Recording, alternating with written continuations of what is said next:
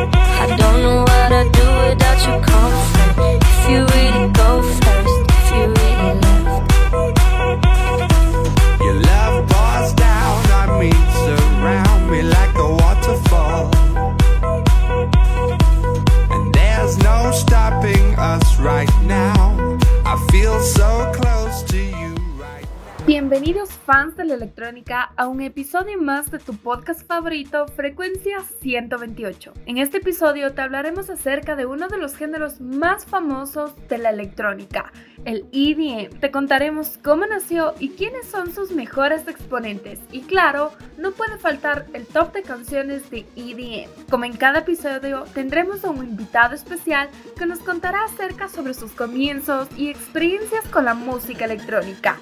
Si eres fan de esta música, no te despegues.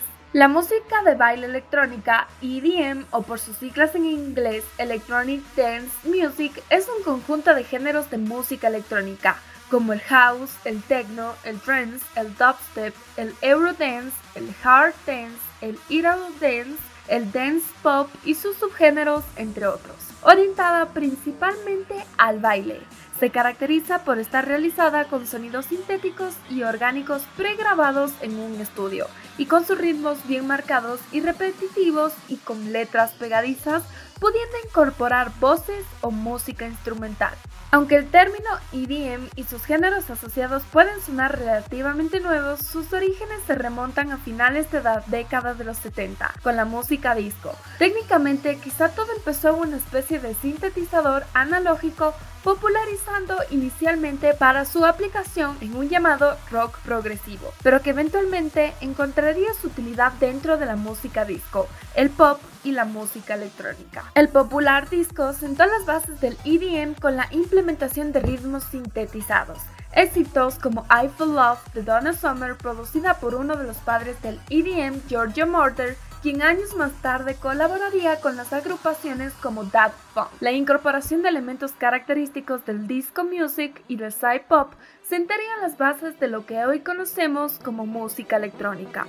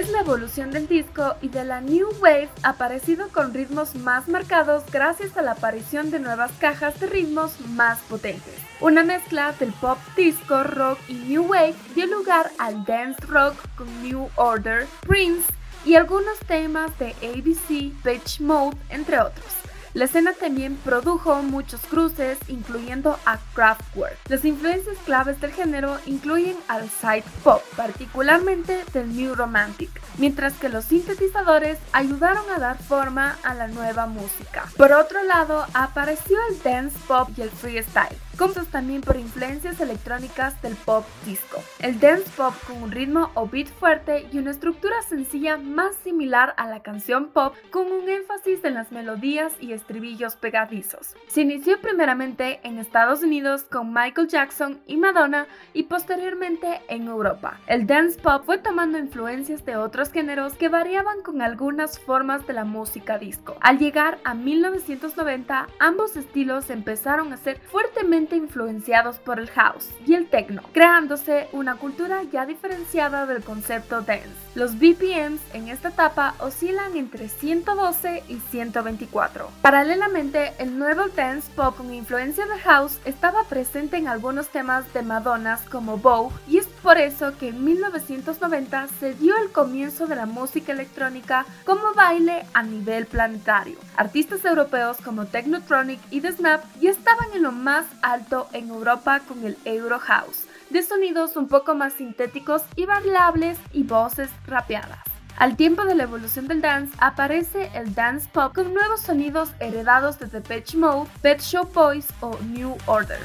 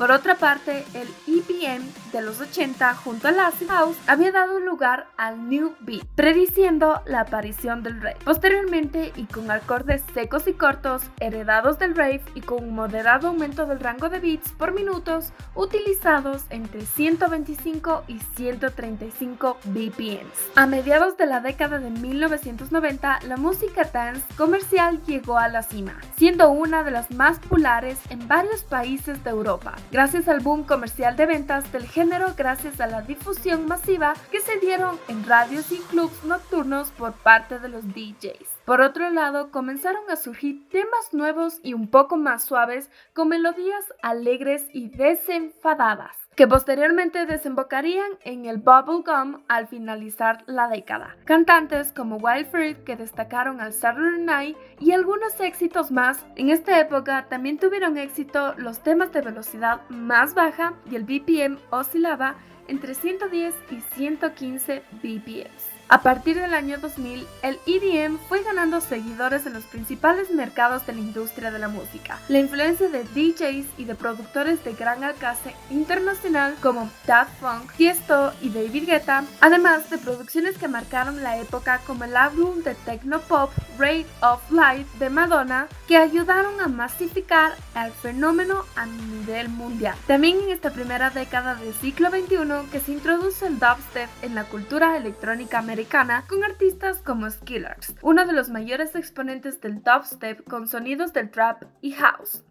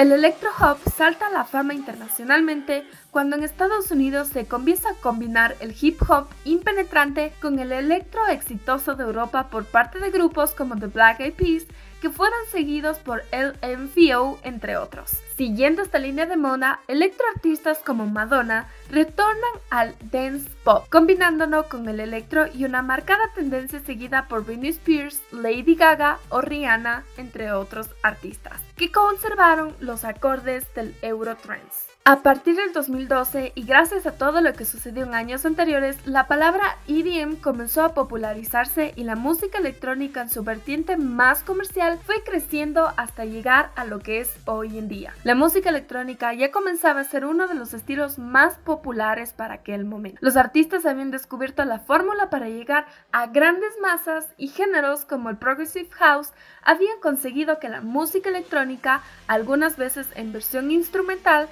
un gran éxito de ventas y llegaran a sonar incluso en muchas radios. Por otra parte, festivales como Tomorrowland se popularizaron gracias a sus after movies lo que también promovió el consumo de festivales de este género musical. El tema electrónico que más triunfó en ese año fue Don't You Worry Child de Swedish House Mafia. En España, la movida gana cada día más seguidores con Ibiza como epicentro internacional de la escena EDM. Y es que prácticamente todos los mayores referentes de la música electrónica habían pasado alguna vez por esta paradisiaca isla mediterránea. Festivales con carteles de factura internacional como Sonar, Barcelona Beach Festival o Monegros Desert Festival con artistas de la talla de Skillers, Steve Aoki, David Guetta, Steve Angelo o el fallecido Avicii, uno de los mayores exponentes del movimiento EDM.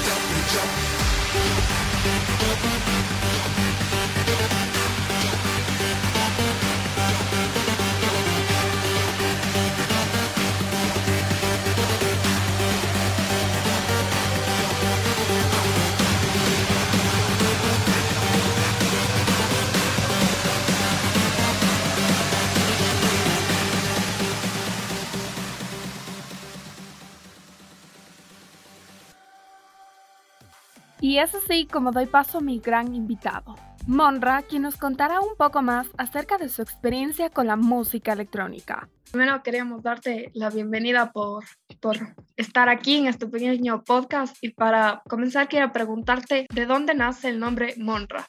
A ver, Monra es de hecho un apodo de mi papá. Mi viejo era futbolista y le decía Monra. Monra es Ramón, pero al revés.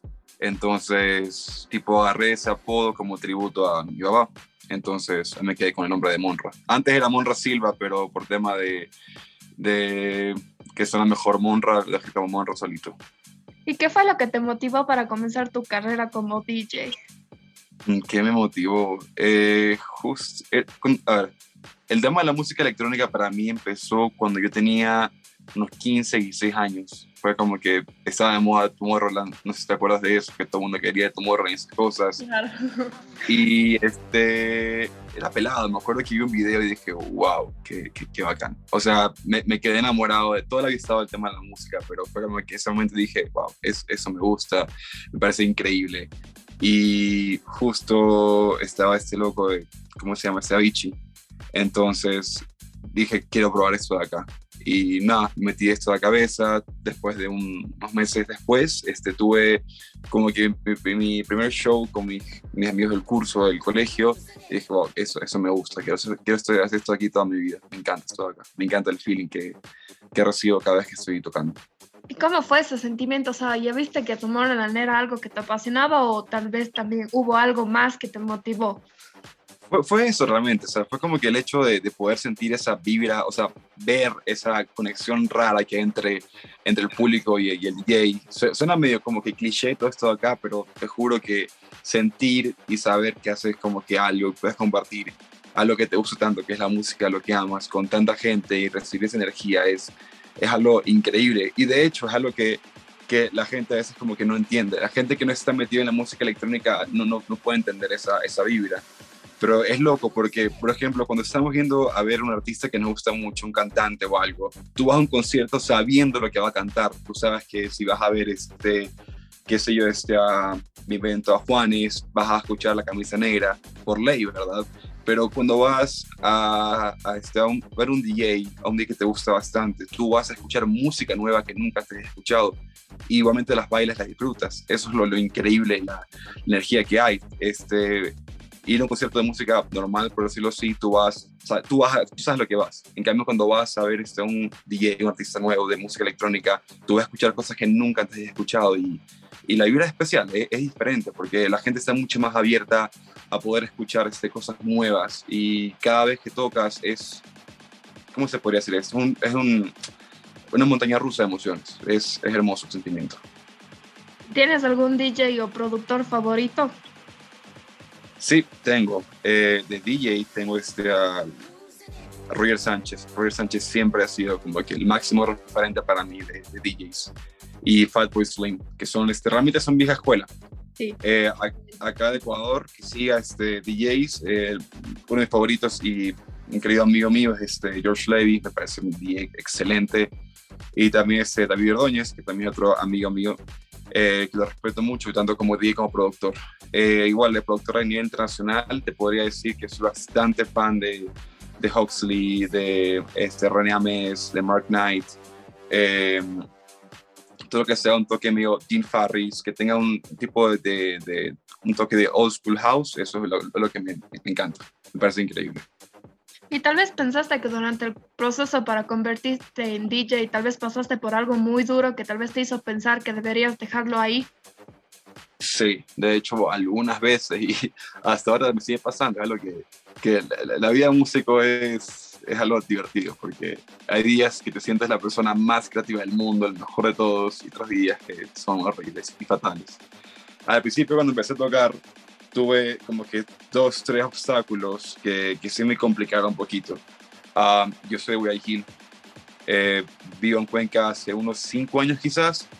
Este, yo empecé a tocar cuando tenía 18, 19 en Guayaquil, pero este, bueno, antes de eso, cuando te contaba el tema de que empecé a tocar en fiestas de mis amigos del colegio, una vez eh, me contrataron por una fiesta organizada y yo siempre quería tocar esta electrónica, y, pero me pedía que también tocara reggaetón. Y una fiesta fue, fue una la jodí completamente. O sea, de verdad, dañé toda la fiesta porque siempre estaba con la parte de la música electrónica y dije, wow, o sea, no, no, eso no es para mí. Si no puedo hacer esto, no pido una simple fiesta, hay que hacer más adelante. Y dejé un rato el tema de la música ahí. Cuando volví a empezar, también este, me, me junté con malos promotores que realmente también este, complicaron un poco el tema de poder tocar regularmente y sobre todo por la falta de, de, profesionalismo de su parte, me dejaron un poco botado y también dejé de tocar por un buen tiempo. Justo cuando dejé de tocar por un buen tiempo fue que me mudé a Cuenca. Justo ahí empezado como que a jugar con el tema de la producción. Y, y, cuando vine acá a Cuenca tuve el desafío de que no conocía a nadie, no tenía idea y no tenía un nombre establecido en Guayaquil para decir que, ah, ok, toco en Guayaquil y toco en Cuenca. Entonces ahí fue también se me complicó bastante. De hecho vine acá a Cuenca a aprender de verdad a tocar y poco a poco fue que tuve suerte, conocí a increíbles personas como Almat que me dieron la mano y empezaron a poner este, en lineups de, en horas así este, bastante temprano y poco a poco fui agarrando un poco más de, de nombre aquí en Cuenca. ¿Y cuánto tiempo ya más o menos llevas ya mezclando y qué género es el que más te desenvuelves? Género que más me desenvuelvo, house y tech house. Y este, yo tocando, a ver, tocando, tocando quizás unos 3, 4 años, si no me equivoco, 3, 4 años. Ajá. Y durante este lapso has tenido tal vez la oportunidad de tocar en algún festival aquí como El Roto o en algún club importante del país. Sí, eh, en ese tiempo, a ver, estos cuatro años, festivales he tocado en, uh, en algunos, uno en Montañita, otro en, en en Guayaquil, en Cuenca estuve en la Fiesta de la Música, este, en Robama también tuve un festival allá. Estos algunos, y clubes importantes, hace poco este, tuve el, mi debut de Los Beach, toqué este año pasado en diciembre, toqué el viernes y sábado, ese fue como el club más importante que he tocado. Eh, de ahí clubes, he estado en Laos, creo que se llama, no, Laos no es, este, bueno, sí, Laos, acá de Cuenca, en el avión, mayoría de clubes que sean este, como que trending, por decirlo así, he tocado, no sé fiestas electrónicas. Pero ¿qué tal fue esa sensación ya de tocar por primera vez en Los Beach, que creo que es el club más reconocido aquí, es más, están hasta en el top eh, 100 de, de, la revista DJ Mag? ¿Cómo fue ese feeling así de ya tocar así frente a tanta gente y uno de los clubes más reconocidos? Sabes que todos los días me quedo preguntando eso, porque fue algo incre o sea, es increíble. Una cosa es, te das cuenta cuando es eh, tocar en Los Beach es la más grande que hay en este país, o sea, de largo, no, no hay punto de comparación. Y eso me di cuenta porque toda la vida estaban festivales y, y fiestas. De hecho, he tenido la suerte de, de, nunca tocar en fiestas que sean este, eh, pequeñas, cosas así, siempre estaban fiestas grandes. Pero igual, por más grande que sea, la comparación que hay entre el profesionalismo de Los Beach versus el resto de promotores es increíble. El trato es espectacular, la vida, la gente. No es un club fácil para tocar porque justo me di cuenta de eso ahí. El, el, el público de Lost no es nada fácil. Es un público que sabe de música electrónica, un público que se pasa ahí metido de, de viernes, sábado hasta la, hasta la juega, hasta el día siguiente. Es, es, son personas que realmente aman la música electrónica. Entonces, eh, hacer bailar a gente que sabe que lo que le gusta es más complicado de lo que parece. Tocar en Los Beach fue una experiencia tanto aterradora porque de paso que el día de mi debut, que fue el, sábado, le abría Broken Pitch, que son un, un dúo de DJ bastante reconocido. Eh, me tocó una, un corrido bastante largo, la verdad. Para hacer un debut me dieron bastante tiempo. Toqué desde las 9 de la noche hasta casi la 1 de la mañana. De ahí tocaron este Broken Pitch y me fui a la cueva tipo 3.45 hasta las 4.45, 5 de la mañana y de ahí regresé a las 6 y media, me quedé hasta las 9 y media, casi 10 de la mañana. Entonces toqué bastante tiempo para hacer la primera vez y es todo de probar, o sea, la pasé la mitad, un cuarto del tiempo asustado porque estaba buscando qué, qué funciona, qué funciona y el resto la pasé increíble. Cuando llegué al punto que, que, realmente estaba todo funcionando, fue la cosa más increíble del mundo. El sistema de audio es espectacular, es otra cosa, es la vibra, el club, estar frente al mar, es, es una cosa increíble, la verdad. De hecho, entiendo por qué hay tantos DJs de tan nombre reconocido que dicen que Los le parece el club este número uno del mundo. Es increíble. Es como teletransportarse a Ibiza, pero estamos aquí en Ecuador. Te, te lo juro, de verdad. Más que nada la cueva, la cueva fue una cosa de locos. La, la cueva, de verdad, cerrar los ojos, abrir los ojos y eran las 10 de la mañana. Increíble. ¿Y cómo fue el proceso creativo para componer tu canción It's Like? ¿Cuánto tiempo te, te tomó? ¿Tuviste tal vez una buena aceptación por parte de tus fans? Sabes que de hecho It's Like fue una propuesta que estaba este, que, que, lancé, porque siempre, siempre he buscado como que empujar un poco el límite de la música y no poner este... La idea siempre mía fue ponerlo nuevo en la mesa. Siempre cuando hago música apunto para eso. Cuando empiezo a hacer una canción siempre pienso, ¿qué será si pongo esto? ¿Qué será si pruebo esto? Entonces It's Like es una canción este, es de base de baterías, de verdad, orgánicas.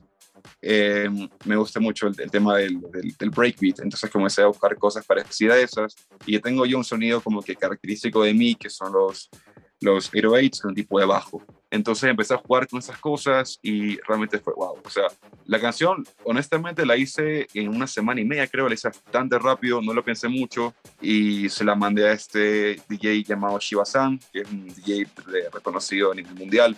Eh, se la mandé y le gustó bastante. Entonces, el loco lo que hizo fue, la empecé a tocar en bastantes partes del mundo, pero como, qué, qué locura. Esa fue la primera vez que recibí como que un support de una, un DJ pesado. Eh, Shiba-san eh, tocó la canción en festivales enormes de, mil, de miles y miles y miles de personas. Eh, justo el festival que fue en Las Vegas, que ese mismo día eh, compartió escenario con Billie Eilish, con Green Day y cosas así. Fue una cosa de locos. Entonces, eh, Shiba-san me dio un reconocimiento bastante fuerte al punto que cuando saqué la canción, este, yo nunca había superado las mil reproducciones en Spotify. Fue de tres días, cuatro días, diez mil reproducciones fue una cosa increíble. Eh, y sí, la gente le gustó bastante porque es un track un poco eh, diferente, es bastante energético, es medio pesado, sí, medio underground, pero la, la, gente le gustó bastante, la verdad. A mí creo que es el track que, que, he hecho hasta ahora que más me gusta. Y hablando del IP que, que, sacaste también con muchas canciones compuestas por ti mismo, tal vez trabajaste con ideas antiguas que ya tenías hechas o tal vez fueron ideas nuevas. El EP que saqué, tengo hasta ahora no suelto un EP por mi cuenta y es el de One More Time. Eh, ese track lo hice en la pandemia, fue justo, estaba también buscando como que ideas interesantes, me sentía un poco como que más a los house. Y ese fue mi, mi EP de, debut, salió en 2020, si no me equivoco. Eh, ese EP este, lo compuse, ahí se me murió bastante, me murió unos dos meses, tres meses y tuve la suerte que CP eh, se la pasé al, el demo a las personas indicadas, que es, que es este Michael Linda, no, sé el apellido, pero se llama Michael, es de Dinamarca. Y el loco tiene una disquera no tan grande, pero está bien trabajada. Y el tipo se encargó de promocionarlo bien y mi, mi de debut entró hasta al top de ventas, sigue al top 100, la posición número 16 del género. Entonces es algo bastante loco. Creo que soy la primera persona en Ecuador en, en conseguir este, que un EP de debut entre al top 100 de ventas y más todavía al top 20, número 16. Entonces, sí, fue, fue, una locura también, la verdad. He tenido la suerte, una suerte increíble, porque es de, de poder este, tener este público y gente que realmente esté comprando mi música. Todas las canciones que he sacado bajo el nombre de Monra han entrado al top 100 de alguna manera. Entonces, tengo demasiada suerte por eso. ¿Me puedes nombrar tal vez tres objetivos principales que esperas lograr este año? Este año tengo, justo ahora se complicó un poco, pero este año tengo mi primera, era objetivo el año pasado, pero se, se va a cumplir al parecer. Eh, tengo la primera tocada internacional en, en Argentina y probablemente en Colombia, que estamos en veremos. Eh, ese objetivo que parece se cumplió. Tengo objetivos de sacar más música, quiero, quiero este, ser mucho más consistente con el tema de sacar música y, y también me gustaría poder entrar a las disqueras que tengo planeado entrar. Las disqueras que me gustan desde el día uno que estoy metido en la música y gracias, este, he tenido mucha suerte de tener amigos en, del medio que me podido ayudar con conectando con la gente que es indicada para poder pasar de la música. Y si pudieras retroceder en el tiempo y darte un mensaje para ti, ¿qué diría? Estudia más música. hubiera ahorrado demasiado, demasiado, demasiado tiempo si, si me hubiera sentado realmente a estudiar música. Quizás años estar jugando con con, con, con, el teclado y cosas así, porque yo toda la vida he estado metido en la música desde chiquito que ser, ser este, músico, pero tengo el problema que soy afónico, soy tone deaf, este, no, no sé entonar, no puedo cantar para nada, soy arrítmico, soy, soy todo, o sea, soy la persona menos indicada para estar en la música. Y por eso me ha costado como que el doble poder este, trabajar en, en, lo que hago. Entonces, quizás un consejo que me pudiera dar a mí, incluso a las personas que están empezando el tema de la música electrónica, es irte a estudiar. Tienes que saber teoría musical, tienes que entender para qué sirve esta cosa, para qué sirve esto de acá. Ableton, aunque sea un programa este, entre comillas, fácil de entender, hay demasiadas cosas que van detrás que tienes que entender. Tanto también como la parte de la historia de la música, que eso es importante para poder saber dónde estás y por qué estás haciendo las cosas que haces. Y, por último, ¿cuál crees que es la clave para triunfar y diferenciarte del resto? Dentro de la música electrónica es, creo que número uno, entender que eso es un trabajo. Esto no es, sé que para la música para muchas personas es un hobby, está bien, entiendo, respeto, pero si te vas a dedicar a esto y dices, ok, quiero hacer música por mi vida, quiero que me paguen por esto, quiero eh, poder crear nuevas cosas, tienes que entender que es un trabajo y eso aparte es un trabajo, un trabajo complicado y requiere demasiado sacrificio para poder hacerlo funcionar. A eso me refiero de que tienes que entender que va a haber semanas que son sacrificadas, tienes que olvidarte de salir tan seguido, empezar a ahorrar porque ese paso es todo esto es caro desde la parte de comprar este de música, de comprarte las cosas para hacer música, tener tu estudio, es una inversión bastante fuerte. Y entender que esto es de perseverancia, es sentarte todos los días a, estudiar música o aprender algo de música o estar en la música todo el tiempo, porque y entender sobre todas las cosas que aparte de, de, hacer música tienes que estar en la industria, estar metido por todas partes como tú puedes. Entonces creo que eso de ahí sería realmente. Entender que eso es un trabajo pero requiere sacrificio.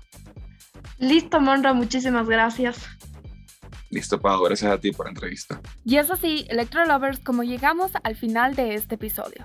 No te despegues si es que eres fan de la música electrónica. En el siguiente podcast tendremos a otro gran invitado que nos contará un poco más acerca de sus experiencias con la música electrónica. Así que no te despegues.